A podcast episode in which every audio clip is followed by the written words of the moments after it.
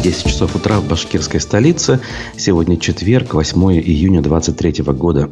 И я, Руслан Валиев, начинаю очередной выпуск нашего э, утреннего шоу э, «Аспекты э, Башкортостан» для того, чтобы обсудить вместе с вами текущую повестку дня, разобрать публикации республиканской прессы, и в некотором смысле прокомментировать те события, которые произошли в последнее время у нас. В программе у нас традиционный фрагмент аспектов мнений, небольшой анонс того, что предстоит.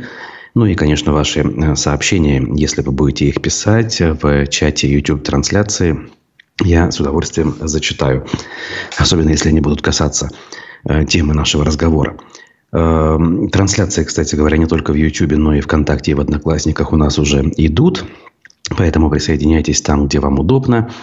И если на то есть внутренняя потребность и возможность, вы можете делать добровольные пожертвования в наш адрес с помощью сервиса Boosty. Ссылка в описаниях к нашим трансляциям также легко найдется. Вот Руслан Баш... э, Гельманов пишет «Салям, Башкортостан». Давно вас не видели. Рад э, видеть сообщение. Дорогой Руслан, ну а мы, соответственно, будем начинать.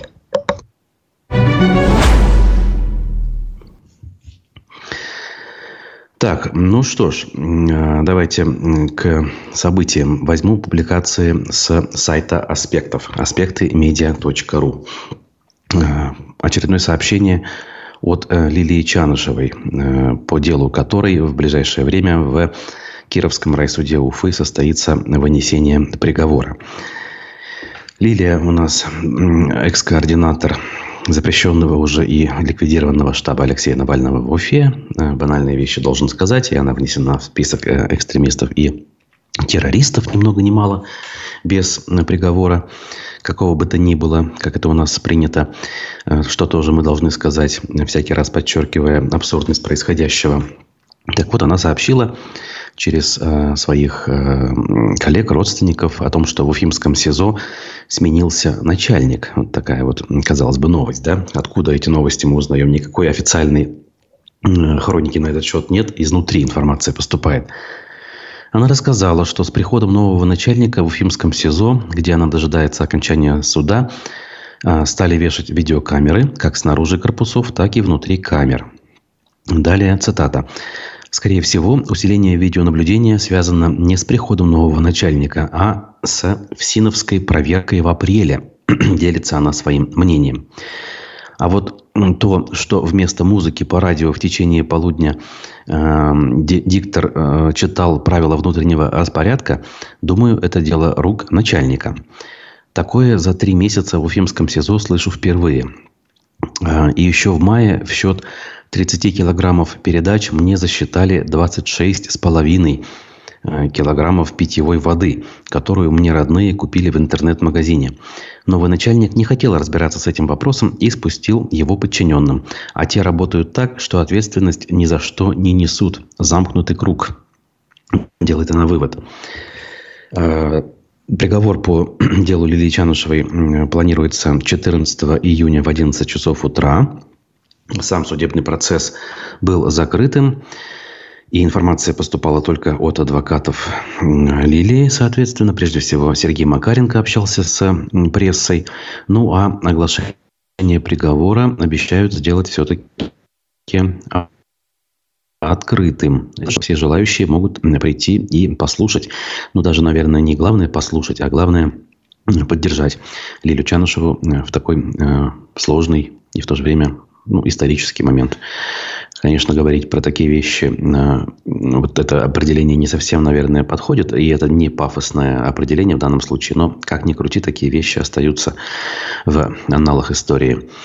Понятно, что и события со знаком минус также остаются в историческом контексте для того, чтобы потом можно было делать из этого выводы, и не только такие, знаете, философские и публицистические, но и далеко идущие.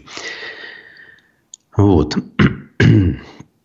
Ну, а э, в Башкирии наши депутаты продолжают заниматься имитацией бурной деятельности в угоду сложившимся обстоятельствам, нынешней конъюнктуре прежде всего, зачастую, наверное, не понимая, что они творят. Так вот, депутаты предложили лишать водительских прав за неявку в военкомат. Видите, да, то есть ну, мягко говоря, делают все, чтобы их по головке, мягко говоря, погладили а, и, не дай бог, не заподозрили что-то неладное э, в благонадежности, э, точнее, в отсутствии этой самой благонадежности, чтобы никого не заподозрили. Значит, мера борьбы с уклонистами уже получила положительное заключение правительства республики. Предлагается, если гражданин не явится в военкомат по повестке в течение 20 дней со дня ее получения, то действие его водительских прав будет приостановлено и движение по России на личном автомобиле ограничено. Если же система выдаст ошибку, то для разбирательства гражданину необходимо прийти в военкомат. Вот так вот, всеми правдами и неправдами людей под ружье наши власти пытаются выстроить. Уж можно подумать, Федеральная Госдума не справляется с подобными ограничительными мерами, и даже вот в результате Э, региональные парламенты вроде нашего Курултая также э, стараются быть впереди планеты всей, э, успеть угодить, взяв под козырек и придумав все новые и новые абсурдные ограничения. Вот коммерсант, кстати говоря, тоже пишет про наших депутатов и сообщает, что они намерены еще и оградить детей от пропаганды ЛГБТ и смены пола. То есть недостаточно у нас законов, которые давным-давно уже, кстати говоря, пропаганду ЛГБТ среди э, несовершеннолетних вывели за рамки закона, то есть сделали незаконной. Э, с ЛГБТ у нас сейчас вообще в принципе как бы все вне закона, не только если это касается несовершеннолетних, но вот, видимо, мало надо еще. Значит, эм, Поправки касаются закона об основных гарантиях прав ребенка в Башкортостане. Органы госвласти Башкирии, это цитата, обязаны принимать меры по защите ребенка от информации, не только пропагандирующей, но и демонстрирующей нетрадиционные сексуальные отношения и или предпочтения, а также от информации, пропагандирующей педофилию и информации, способной вызывать у детей желание сменить пол, отметили они. Вот как это они будут все реализовывать здесь в материале коммерсанта, как минимум, не указано. Ну, конечно же, это всякий раз тоже вызывает ухмылку, печальную, разумеется. Дело в том, что даже во времена, когда э, не было никаких таких законов у нас в стране, говорить о том, что кто-то напрямую занимался вот такой вот пропагандой. А что такое пропаганда? Это призыв к чему-то, это формирование определенного устоявшегося мнения, с помощью специальных приемов. Да? Зачастую эти приемы ничего общего с правдой не имеют. Это манипуляция действительной информацией, то есть часть правды э, в этих данных обычно есть, но она, как правило, искажена, это самая правда, и встроена в некую логическую цепочку, которая в конечном итоге должна у человека вызвать э, формирование устойчивого мнения. Вот я не помню, чтобы такое бывало. А то, что остается э, сейчас, это уже совершенно, ну, мягко говоря, загнанные э, в подполье э, люди, которые даже сказать о том, кто они есть на самом деле, не имеют права. Потому что даже назваться тем, кто ты есть, это уже можно приравнять пропаганде и за это понести уголовную ответственность. В этом смысле, как, даже когда кажется, что э, уже некуда закручивать гайки, оказывается, всегда найдется э, дополнительный люфт, э, который законодателем для того, чтобы еще сильнее их подвернуть. Вот. ну, а дальше что у нас в аспектах вышло?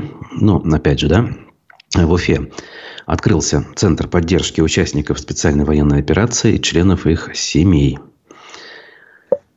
ну, опять же, вот даже в этой истории э, предпочитают заниматься потемкинскими деревнями, э, показухой, э, вместо того, чтобы заниматься реальным делом.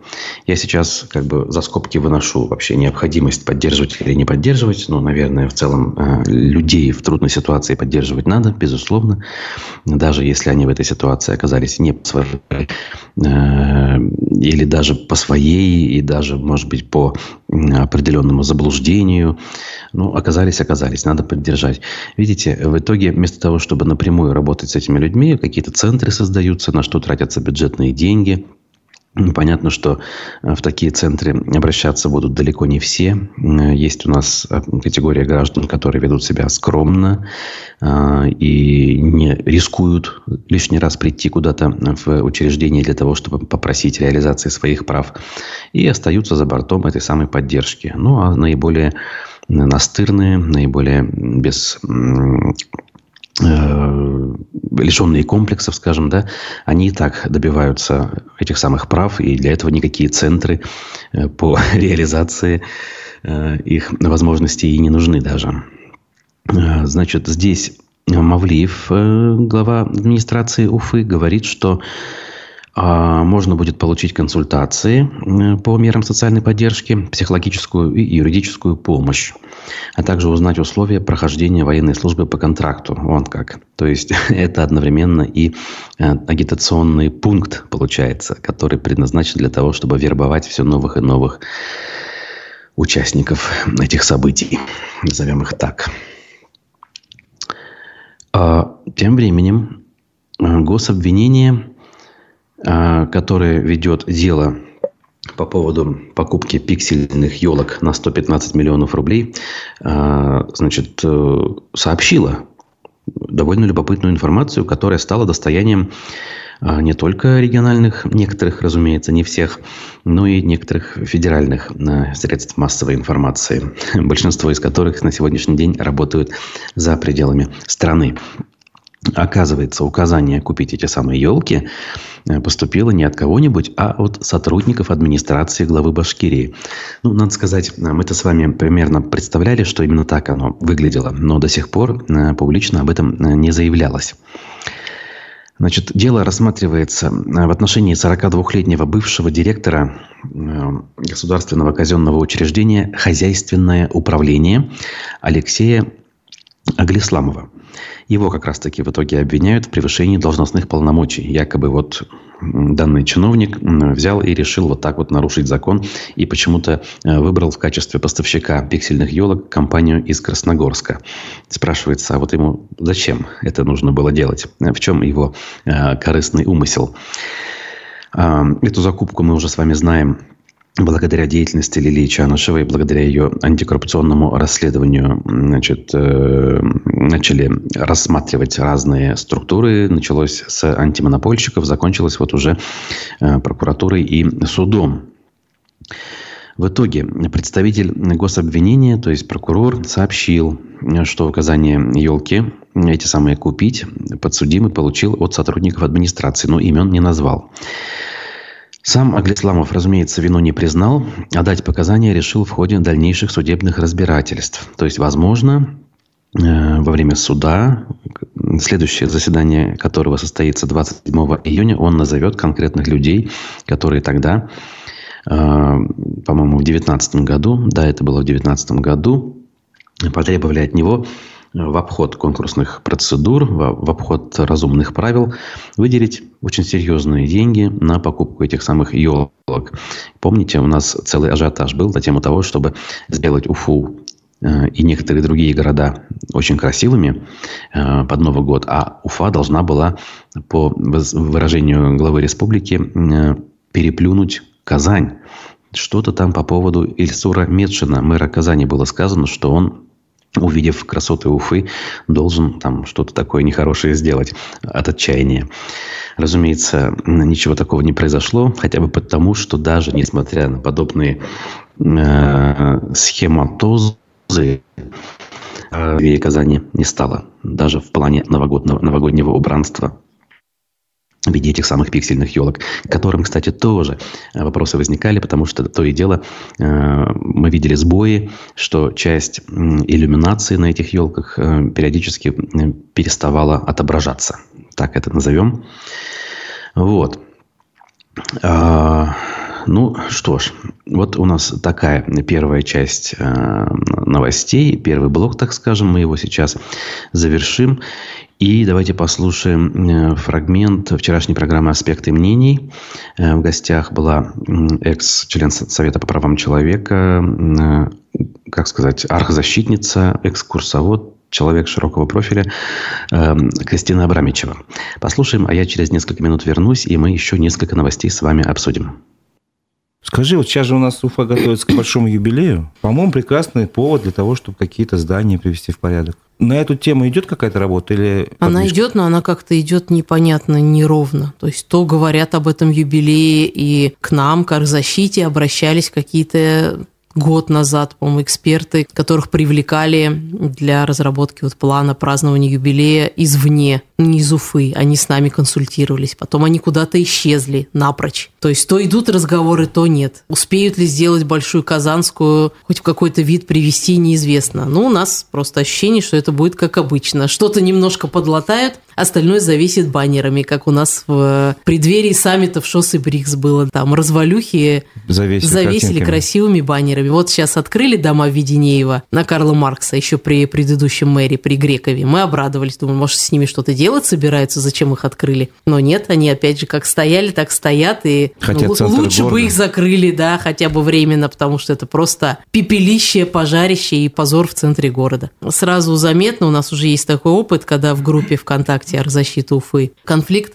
в связи с очередным памятником, и там появляется много комментариев, подозрительно шаблонных, похожих друг на друга, чего вы протестуете, заменят на новую, сказали же, что все сделают хорошо, чего кипиш поднимать. Это вот эти проплаченные боты, которых нанимает кто-то, чтобы продвинуть определенную идею. Так было вот и с застройкой в парке Якутова, и с Ленина 7181, и со многими другими объектами. То есть уже симптом, что кому-то это выгодно, и кто-то продвигает эту идею сноса а, исторического наследия. То есть это уже настораживает. Они как бы сами себя выдают. Кто-то же нанимает этих ботов.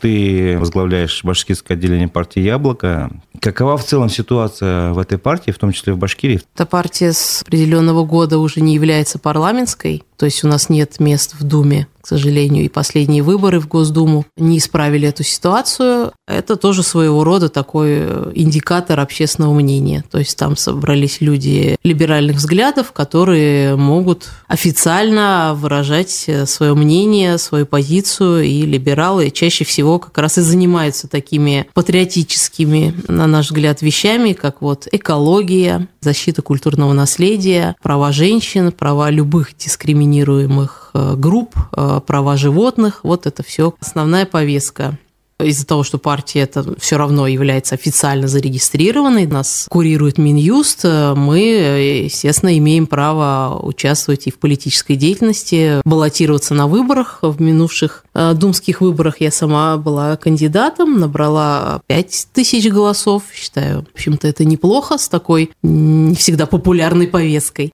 И благодаря этому я имела возможность выступать в прямых эфирах, шокирующее для нашей общественности. Ну, что касается прав женщин, да, понятно, что у нас все еще много перекосов в этом плане, много работы. В чем причина утраты статуса, что ли, яблоко? Ты говоришь, потеряли парламентский статус. Либерализм в России, он что, не востребован? Людям не нужна свобода? Со свободой очень сложно жить. Наше общество, видимо, не готово к этой свободе. То, что мы получили в 90-е годы, там, когда как раз возникла многопартийная система, да, была одна партия, КПСС, затем вот эти старейшие партии возникли, в том числе «Яблоко». А свобода трактовалась чаще всего как анархия. Там была и сексуальная революция, и распущенность на эстраде. Сейчас мы смотрим клипы и выступления того времени. Боже мой, какая пошлость. Это было неизбежно, потому что было все зажато, да, а потом вот свобода, ешь ее сколько хочешь. И наши граждане, конечно, не готовы к ней. Если их годами взращивали вот такими э, одинаковыми серой массой, то очень сложно с этим всем совладать. И большинству людей, ну, это психология. Легче жить, когда вот все по правилам как в армии. А тут выбор, да, приходишь в магазин, там не два сорта колбасы, а 22. Это же надо голову сломать, какой выбрать. И так думать нужно на каждом шагу. Вместе с тем со свободы еще приходит и ответственность. То есть мы убираемся в подъезде сами, не по принуждению. Мы обустраиваем свой двор, мы там с соседями выстраиваем отношения. Но большинство россиян не хочет это делать, да, он хочет все грести себе, а государство, чтобы делало все за них. Конечно, государство тоже имеет обязанности, но обязанности обустраивать нашу вот эту вот малую часть, двор, дом, подъезд, улицу, это прежде всего ответственность горожан. Без этого нет ни свободы, ни демократии, ни либерализма. И вот поэтому нас меньшинство сознательных, осознанных граждан, которые готовы там разделять мусор. Да, это тоже утомительно. Дома не одно ведро оставишь, а пять, а потом выносишь этот разные виды мусора во двор и кидаешь в разные контейнеры. Тоже работа. Ну что ж, мы продолжаем разговор. А, выше был фрагмент программы «Аспекты мнений» с Кристиной Абрамичевой. А сегодня ждем Арсена Нуриджанова, нашего любимого социолога, поэтому не пропустите. Ну, а я продолжу а, говорить о том, что посчитал любопытным. А любопытным я посчитал, например, репортаж «Правды ПФО» с мероприятия под названием «Медиа Еен», «Медиа-собрание», если кто-то не понимает по-башкирски. А, в Уфе а, журналистов районных газет призывали разъяснять цитаты Блинкина и знать мнение Зеленского. Чувствуете, да, о чем речь? Ну, надо сказать, в ГКЗ Башкортостан собрались главреды республиканских изданий, районных газет всех прежде всего – ну, наверное, э, там и радиостанции, и телеканалы, и все, что финансируется из бюджета, так или иначе присутствовали. Ради Хабиров почтил своим присутствием данное мероприятие и рассказал в том числе о любви российских чиновников к Юрию Дудю, признанному иностранным агентом, и к эху Москвы, которое уже полтора года как практически, да, уже почти полтора года как ликвидировано. Что же такое там произошло? Давайте-ка разберемся. А третий всебашкирский медиа ЕЕН, а, как называется ежегодный форум республиканских и районных СМИ Башкортостана, собрал более 600 журналистов, пишет «Правда ПФО». По традиции перед ними выступили глава Ради Хабиров и ряд федеральных экспертов, включая главу Союза журналистов России Владимира Соловьева. Не того Соловьева, который э, телепропагандист. А, обсуждение новых стандартов российской журналистики наложилось на актуальную повестку. В тот самый момент, когда Соловьева спрашивали, можно ли по-прежнему спрашивать два мнения по поводу одной проблемы, Боже мой. Вооруженные силы России и Украины как раз обвиняли друг друга в подрыве дамбы Каховской ГЭС. Впрочем, гораздо э, большее оживление среди присутствующих вызвало обсуждение зарплат в башкирской медиаотрасли. Главреды жаловались, что получают по 20 тысяч рублей, что даже меньше зарплаты уборщицы и при этом продолжают исполнять волю и прихоть э, своих хозяев, совершенно не задумываясь о том, что э, совершают очень нехорошие вещи. Назову это пока вот в такой мягкой форме. Есть вещи, которые надо было делать давно и из-под воль, рассуждала о медиавойнах модератор утреннего пленарного заседания депутат Госдумы, экс-журналистка, кстати говоря, Эльвира Айткулова. Если раньше внешнеполитическая повестка интересовала очень узкий сегмент, то сейчас понятно, насколько важно в районной газете разъяснять цитаты Блинкина или Хиллари Клинтон, отмечала Айткулова, видимо, находясь ментально где-то в прошлом, когда Хиллари Клинтон еще занимала важные государственные посты. Я напомню, она была госсекретарем Соединенных Штатов еще при Бараке Обаме. А с тех пор прошло довольно много лет, как минимум семь. А, должность председателя Президиума Всемирного Курултая Башкир сподвигла депутата Госдумы на объяснение гостям из Москвы термина «ЕЕН». Так, ну это все не столь важно. Значит, э, Шамиль Валиев тут задавал вопрос э, руководитель аппарата общественной палаты. Мы 30 лет писали, исходя из мировых стандартов. А сейчас как? Надо спрашивать два мнения. В идеале, конечно, да, ответил на это Соловьев, который не тот телевизионный. И Зеленского, уточнял башкирский публицист Шамиль Валеев, ну, хотя бы немножко обострил дискуссию, надо сказать. «Надо знать его мнение, да», – ответил Соловьев. «Сейчас бы меня за это наказали, но во времена Кавказских войн мне удалось взять интервью у Масхадова, Басаева, Радуева, Яндарбиева и других людей, которых сейчас уже нет на свете», – ответил председатель. «Ох ты, вспомнил э, бурную профессиональную все-таки молодость. Видите, э, какие удалось ему осуществить. Э, дальнейшие рассуждения, правда, привели Соловьева к тезису, что иногда мнение противоположной стороны узнать невозможно. И сейчас тот случай. Да и западные корреспонденты не ездят в Москву узнать мнение России. Но можно подумать, у России одно единое мнение. К счастью, все-таки пока нет. Значит, вопросы из зала э, касались больше всего сотрудников СМИ республики и их маленьких зарплат. Э, пообещали, надо им сказать, надо, то есть сказать э, и признать, что пообещали повышение. Посмотрим, насколько оно будет серьезным с 1 июля. Дальше Ради Хабиров подчеркнул важность момента и углубился в терминологию. С юридической точки зрения мы говорим «специальная военная операция», признал он. Но с точки зрения информационной политики идет информационная война. Ну, то есть только информационная, видимо, он считает. А все остальное, вот эти вот разрушения, гибели мирных людей безвинных, это все, видимо, не война. А, с точки зрения экономической идет экономическая война, с точки зрения цивилизационной идет цивилизационная война. То есть каких только войн не идет, но только вот, собственно, обычной и нет. Значит, э, Свое внимание к государственным СМИ руководитель региона обозначил, вспомнив, какие нравы еще недавно царили среди российского чиновничества. Вот важно. Я ведь вращаюсь в определенных кругах. Нам казалось, что попасть на интервью к Дудю было высшим классом. Если ты попал на интервью к Дудю, ты рукопожатный. Если про тебя написало «Эхо Москвы», ты вообще великий человек. И мы, пытаясь угождать таким СМИ, про вас, про государственные СМИ забывали – про себя могу сказать, что я так себя никогда не вел. Потрясающе. Ну, во-первых, а, если э, разовый приход Хабирова на интервью э, значит, на «Эхо Москвы» и ну, многократные приходы чиновников на «Эхо Москвы» в Уфе, я имею в виду, можно считать э, неким э, угождением «Эхо Москвы». Это, конечно же, не так. Это публике. Да? Люди отдавали свои знаки внимания. Все-таки «Эхо Москвы» же не ради самого себя работало. Оно работало для того, чтобы публика узнавала что-то важное. И многие чиновники, кстати, ценили нас даже не за то, что вот мы такие есть, а за то, что все-таки можно более-менее раскрыться. Э, и благодарили нас за то, что мы задавали все-таки нормальные острые вопросы, когда человеку приходилось о чем-то подумать, э, где-то пошевелить мозгами, что-то вспомнить, э, и, соответственно, где-то даже взбодриться с точки зрения своего профессионализма. Дальше. Вот Хабиров тут вот так вот высказался, а, между прочим, в августе 2020 года в день, когда он дал интервью Алексею Венедиктову, иноагенту теперь уже на полях Сибайского форума, в экспресс-интервью своей подчиненной Елене Прочаковской он сказал, что вообще Алексей Венедиктов никто иной, а великий журналист.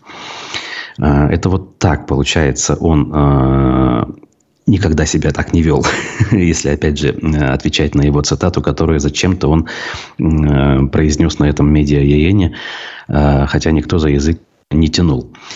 Любопытно, конечно, происходят метаморфозы э, с людьми, но ничего тут э, не поделать. Как говорится, э, что имеем, то имеем. Другого варианта для вас у нас нет. А дальше.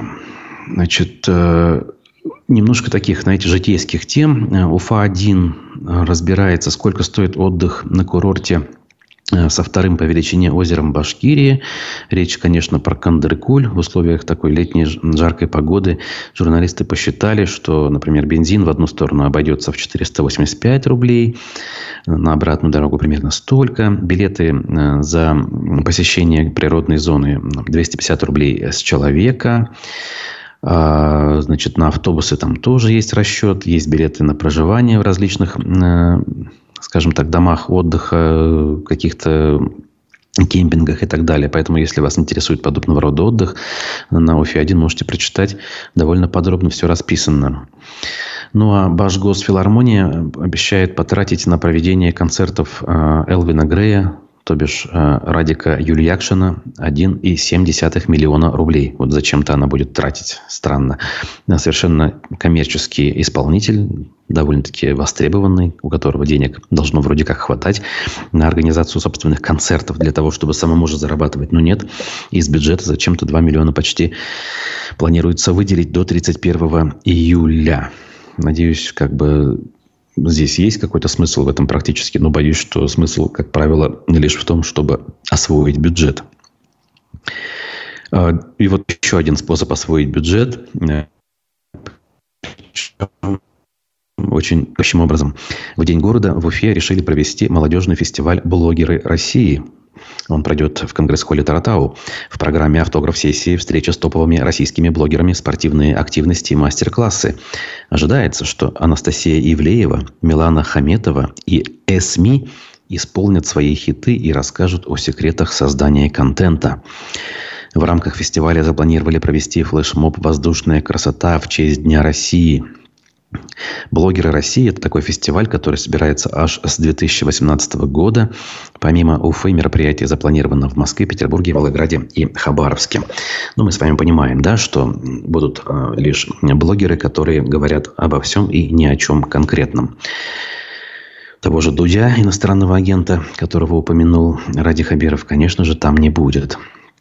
Ну, вообще, конечно, вот сейчас э, думаю об этом э, рассуждении. Наверняка э, глава республики где-то расстроился и скучает по тем временам, когда действительно можно было э, думать о таких вещах, как желание дать интервью э, Юрию Дудю. Вот не срослось, не довелось в те самые так называемые вегетарианские времена это сделать. Но теперь, наверное, уже и не удастся. Так, э, наблюдаем дальше. Так, Башинформ сообщает, в Бураевском районе Башкирии полностью закрыто движение по мосту через реку Быстрый Танып. Они говорят, что тут якобы идет восстановление покрытия, но вот я видел, что информация была немножко другой. Случилась там аварийная ситуация, швы разошлись, а это трасса Уфа-Янаул. Поэтому для тех, кому эта дорога важна, имейте в виду, нужно объехать по довольно-таки э, большому крюку. Вот. Значит, дальше. Не важно, сколько людей любят футбол, важно, что любят дяди наверху. Э, Шамиль Газизов, экс уже гендиректор футбольного клуба Уфа, рассказал о нелюбви Радия Хабирова и компании к башкирскому футболу. Состоялась итоговая пресс-конференция, где Шамиль Камилович э, подвел итоги своей многолетней работы, во многом успешной, если не брать последние два сезона, конечно же. И вот он, э, значит, объяснил, почему он клуб решил покинуть. Мы уже сказали, это он взял на себя ответственность за провал футбольного клуба. И, соответственно, он в очередной раз, раньше он намекал, в общем-то, и сейчас повторил свою мысль и свой тезис о том, что на самом деле все проблемы финансовые, прежде всего, от того, что несмотря на публичные э, слова о поддержке со стороны руководства республики, фактически это лишь э, слова были, поскольку футбол изначально э, нынешнему руководству региона был как-то так не по душе. Самая главная задача была не создать себе долгов. Себе за заслугу ставлю и своему менеджменту то, что за это время мы смогли выйти из этой ситуации. Мы прошли лицензирование, мы никому не должны, мы почти со всеми рассчитались. У нас нет дыры в бюджете в 500 миллионов. Да, это ударило по результату, но клуб не уходит в безвестность. И никто не скажет, что Уфа э, кому-то должна, сказал гендиректор. Дна мы уже достигли, конечно же, признал он, потому что дальше падать действительно некуда.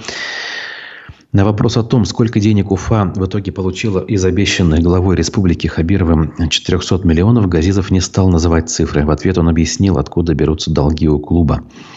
Как думают люди? Вот живет клуб, дали ему некое количество денег, и он на эти деньги живет. Но не все так просто. В российской премьер-лиге, например, бюджет был условно X, и ты его тратишь. Ты попадаешь в другую лигу, но у тебя бюджет э, на затраты меньше не становится, потому что у тебя есть контракты с игроками на 3-5 лет, а основные затраты клуба – это зарплаты. Это 80% от всего бюджета клуба занимает. Ты с этим попадаешь в лигу ниже. Тебе платят в два раза меньше. Как ты вылезешь? Вопрос не в том, сколько дали, а в том, что если тебе в лиге пониже дают меньше, то тебе придется закрывать долги. И вот по поводу руководства республики. Ни к кому претензий у меня нет, потому что на сегодняшний день тяжелейшая ситуация во всех сферах. Сказать, что не додали футболу, зачем это делать? Противопоставлять себя кому-то там, другим видам спорта, мало того, что есть еще такая беда, я не хочу сейчас об этом говорить, там решаются другие вопросы. Поэтому считаю, что у хозяина республики есть более серьезные вопросы, чем футбол. И я это принимаю, заявил гендиректор. Ну, все-таки, видите, заголовок публикации не совсем, на мой взгляд, соответствует прямой цитате Шамиля Газизова. Он, у руководства есть другие приоритеты. Но какие это приоритеты? Например, я могу сделать вывод, что речь все-таки о, об СВО, так называемой специальной военной операции, а не о Салавате Улаве. Но при этом все-таки он добавил, что лобби у хоккея всегда было больше, чем у футбола. Надо это признать. У нас людей, любящих хоккей, намного больше, чем любящих футбол. Эм, поэтому то, что больше людей, обывателей любят футбол в республике, ни о чем не говорит. Решает у кого сколько дядей там наверху и чем они занимаются, и кому какой спорт ближе. Хоккей имеет большую историю, они добивались больших результатов. Это наша история, наша память. Поэтому, наверное, надо спросить у регионального фонда, чем фонд там занимается. Ну, все-таки где-то реабилитировался. Ну, э, друзья, э, я, наверное, на